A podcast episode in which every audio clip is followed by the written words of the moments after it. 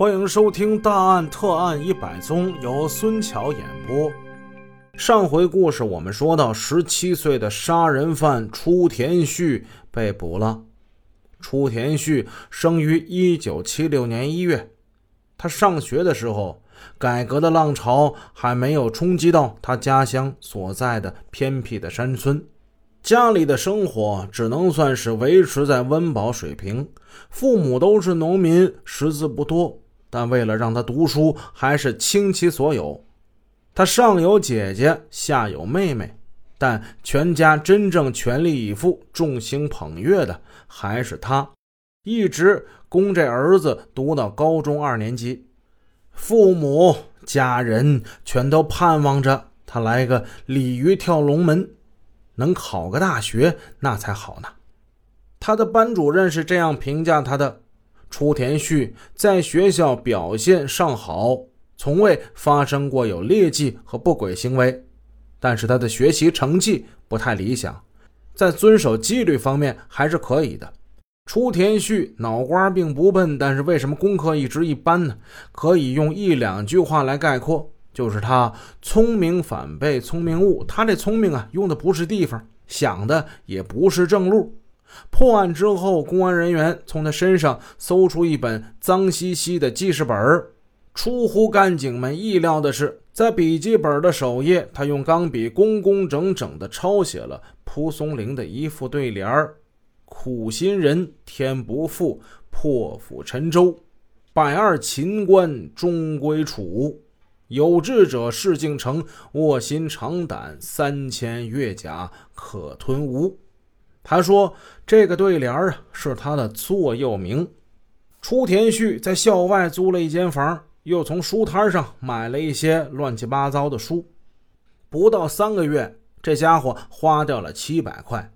这对富裕人家来说不算什么，但对于这个从土里刨食的农家来说，这是一笔相当奢侈的开销。他的父亲很生气，责骂了他几句。他当即同父亲顶撞起来，在吵架之中，父亲又提及他曾托同学替他姐姐找工作未果一事，说他无能。初田旭被激怒了，他恨这个贫穷的家庭，对父亲揭他的老底儿更是无法忍受。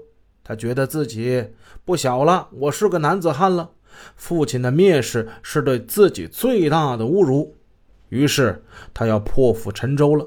他要卧薪尝胆了，他到外面要去闯新世界去了。很自负又很志气的他，幻想着在大城市通过打工能赚一大笔钱，并趟出一条路子来。然后，然后我就给姐姐找份工作。带着这个天真的梦想，他爬上了去北京的列车。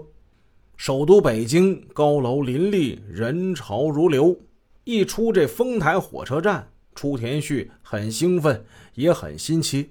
他终于看到了梦想中的大城市，世界多美好，北京多美好啊！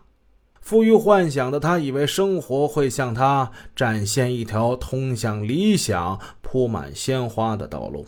然而，北京城却并不是一座神话之城。你想得到什么，他就会给你什么。盲目闯京城，企图改变命运的初田旭，很快就开始是连连碰壁。起初呢，好心人见到他这外地人衣冠不整，一脸肮脏，身无分文，曾予以同情的收留他，让他在京城混碗饭吃。他也曾在车站附近的一个修车铺干了几天，后因为无处过夜，又到一个小饭馆打工干了一天。但同样的是，饭馆也解决不了你住宿的问题啊！他不得不离开，没有身份证，没有介绍信，举目无亲，年龄小，打工没人要，按规定不能收留他打工啊！初田旭经常是饥肠辘辘，他再不觉得北京城亲切了，城里待不下去，他就往京郊转悠，运气还不错，通县的一个养猪场收留了他。管吃管住，就是工钱太少，一天给两块多钱，而且两眼一睁忙到熄灯。对于没有饭吃的盲流来说，这应该是一个不坏的活但他只干了两天，初田旭不想干了，他觉得这这猪场这太脏了啊！这毕竟不是书声朗朗的课堂，实现自己的理想还十分渺茫啊！他总觉得自己是个读书人，不适合干这种下贱的事儿他连个招呼都没打，拍拍屁股，他走人了。他漫无目的的瞎转悠，不知不觉就来到了大兴县黄村镇清源西里住宅小区。这小区里一栋一栋新建的居民楼还没有住满呢，好多房子空着，没有人管。这是盲流们的天然寓所。那初田旭高兴极了，他把三十二号楼二门幺零幺的空房子收拾一番，这儿这儿就成他家了。然后呢，他再出去转悠，想找个事儿做，但是好几天也没揽到活儿。原来挣的工钱已经是花的所剩无几。此时这时间已经就到了十二月中旬了，眼看着再有一个来星期就是元旦了。他瞧见居民们都准备着过节的食品，不禁悲从中来。夜深人静，他身躺在冰冷的水泥地板上。望着窗外满天星斗，他哭了。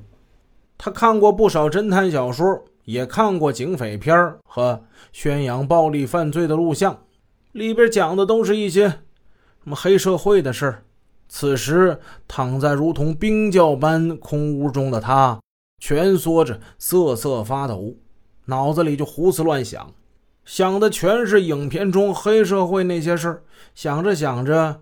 一个卑鄙的念头就在他心底萌生了：我也得像黑道上那些人那样，绑架勒索一大笔钱。